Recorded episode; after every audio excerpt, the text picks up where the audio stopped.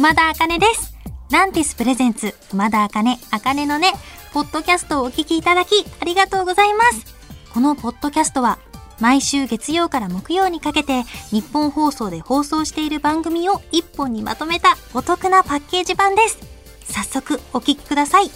どうぞ。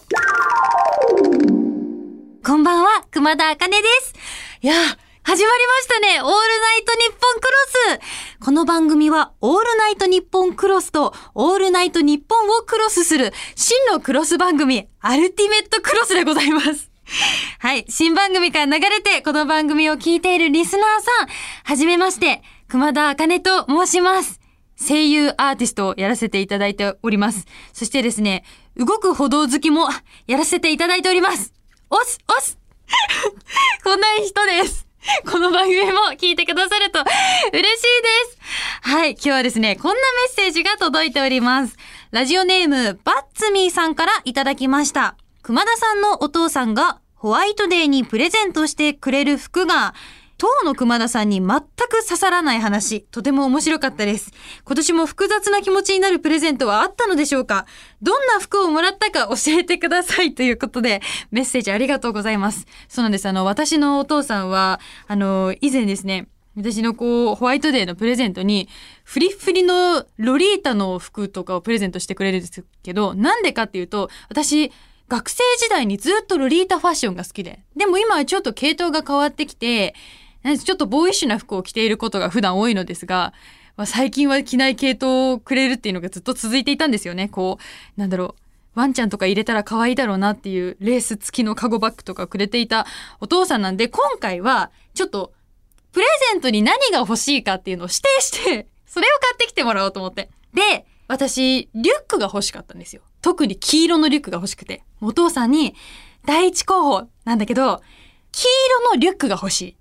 って、あ、あともし、希望的にこう、もしそういうのがあったら、なんかちっちゃいポッケとかが、収納が充実してるバッグがいいな。あとは、声優で台本を使うので、台本が入る A4 サイズが入るリュックだと嬉しいなって言って、お父さんが、あ、わかったって言ってくれた。あ、よかった、黄色のリュックがもらえるんだなって、嬉しいなと思って、ホワイトデーの当日に帰ってきたらもう大きい袋があって、はって思ったお父さんがホワイトデーのプレゼントだよって言うから。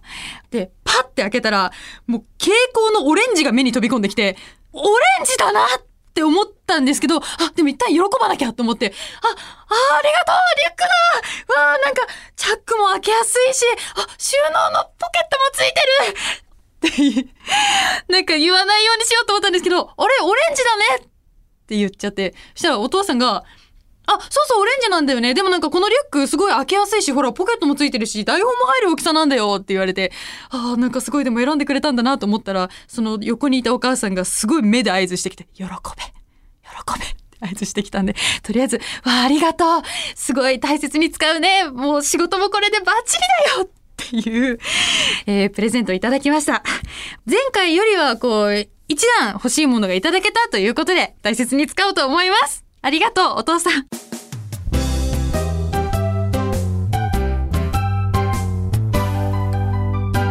夜遊びのお二人、お疲れ様でした。こんばんは、熊田茜です。いや、私、夜遊びさんすっごく大好きで、もう歌がもうめためたにかっこいいんですよ。夜にかけるとか、あれすごいカラオケで歌いたくなっちゃう曲じゃないですか。自分だとね、夜遊びさんみたいにかっこよく歌えないんですけど、こう、ノリノリで私も歌わせていただいております。ぜひぜひ今聞いてくださっている皆さん、続けて茜の根も聞いてくださったら嬉しいです。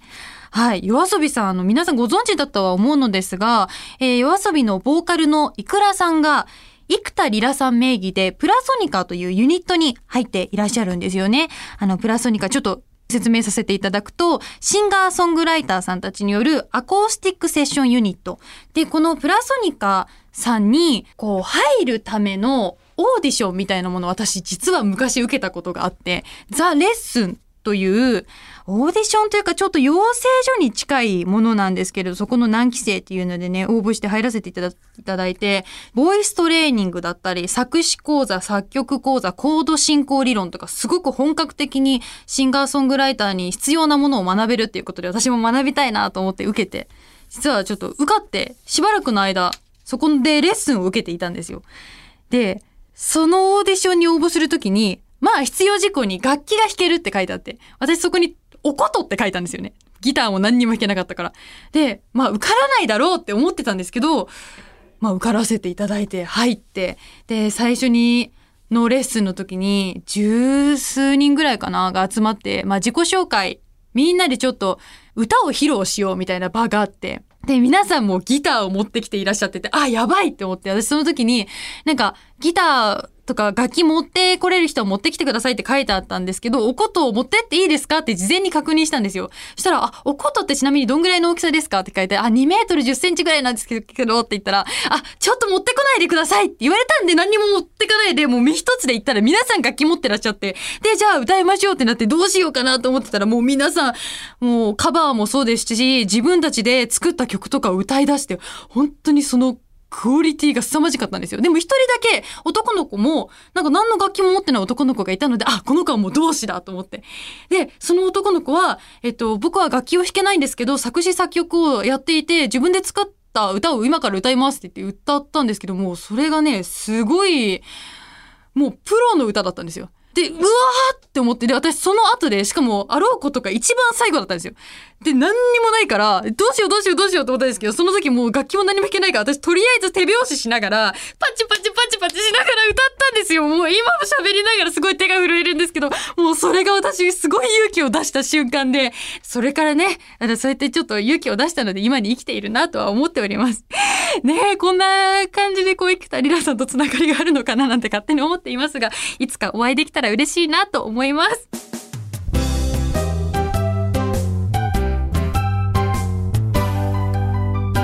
フワちゃんさん、お疲れ様でした。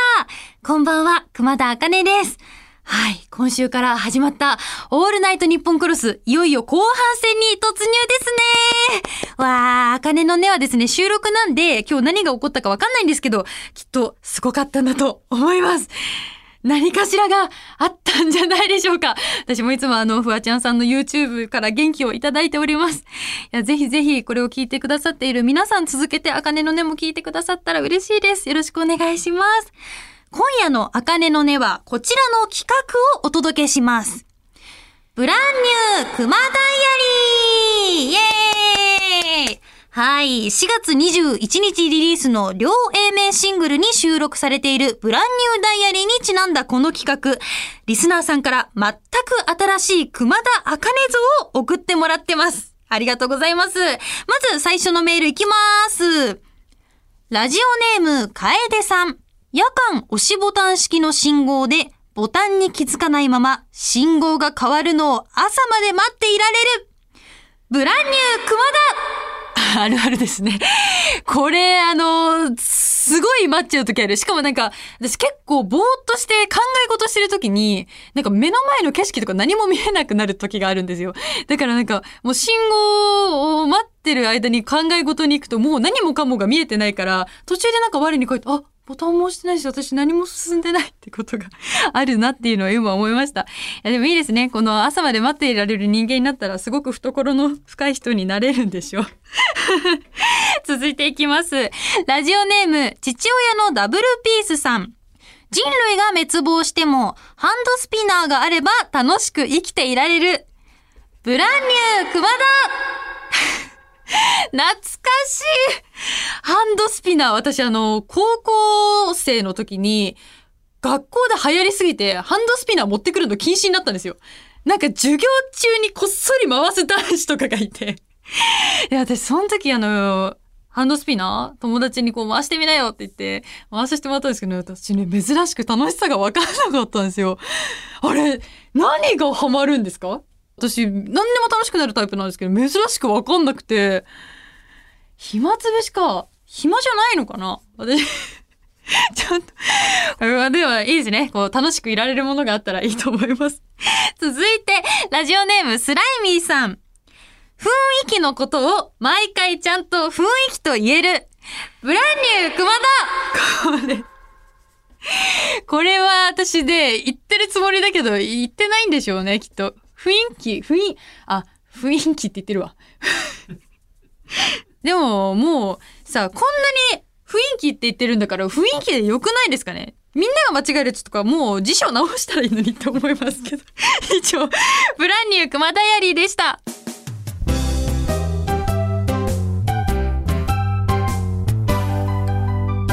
ぺこぱさん、お疲れ様でした。こんばんは、熊田茜です。ぺこぱさん、私、すごい、あの、ポジティブネタが大好きで、なんかね、わかるなと思うんですよね。なんかもうぺこぱさんのあの気持ちでなんかちゃんと生きていこうっていうなんかもう笑いながらもなんか自分の指針になることを学んでいる気がいつもしております。YouTube も好きで見させていただいております。いや、木曜日はお笑い芸人サンデーですよ。私が好きなお笑いコンビさんなんですけど、私最近ハライチさんのラジオがすごく好きで、ラジオが好きでって言っていいんですか？日本放送さん他局なんですけど、すごい今、あの、好きで聞いているんですよ。あの、猫ちゃんニュースも私猫を飼ってるので毎回楽しみにしているんですっていう、こんな話をしてもいいのかなという。でもね、今週からは、ぺこぱさんを聞こうと、皆さん聞きましょう私、いっぱい聞きます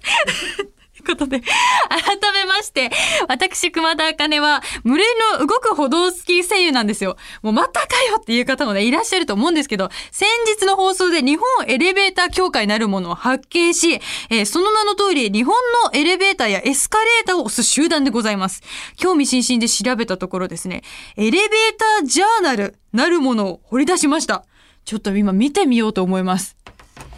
すごいこれネットで無料で見れる機関誌になっているんですけども、え、すごいぞ。商工企業界で活躍する女性の紹介。エレンコ町ナンバー28。エレンコ町。素敵な響き。エレンコ町っていうのがあるんです。これ気になる。あと、協会記事、読者からの寄稿などなどあります。わ、すごいクローズアップいろんなエレベーターの写真が出てきます。で、おーエレベーター仕様、バンク、号機、用途、制御方式、運転方式。おー動く歩道あるあ、前傾正面。いろんな角度からの動く歩道も楽しめます。すごい専門的です。ちょっと気になるエレンゴ町を見てみたいと思います。担当業務について、東京地区を中心にエレベーター、エスカレーターの技術検討を行っております。あ、この方の趣味、バスケットボールをして体を動かしておりますとか、読者様へメッセージ、昇降機に求められている利便性、快適性の要求は年々増していますとかね、いろいろコメントが出ています。いや、いいですね。これ、私も出たいですね。エレ、エレコ町エレコ町っていうなんか素敵な響き、エレコ町になりたいなってちょっと思いました。いや、まだまだ奥の深いエレベーター、エスカレーター業界ですよ。私もですね、ちょっともっともっと詳しくなりたいなと思って、日本動く歩道協会創設を目指してもっともっと勉強していきたいと思います。ちょっと次回までになんか世界一長いとことか調べてこようかな、なんて思ってます。以上、熊田茜でした。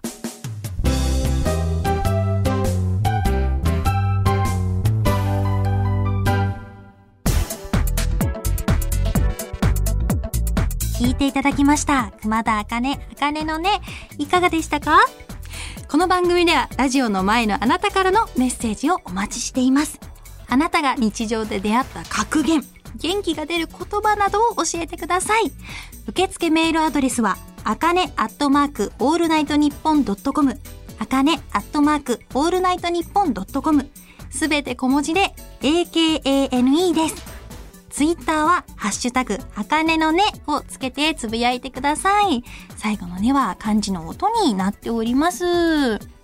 また次回お耳にかかる日までお元気で、熊田あかねでした。まったねー。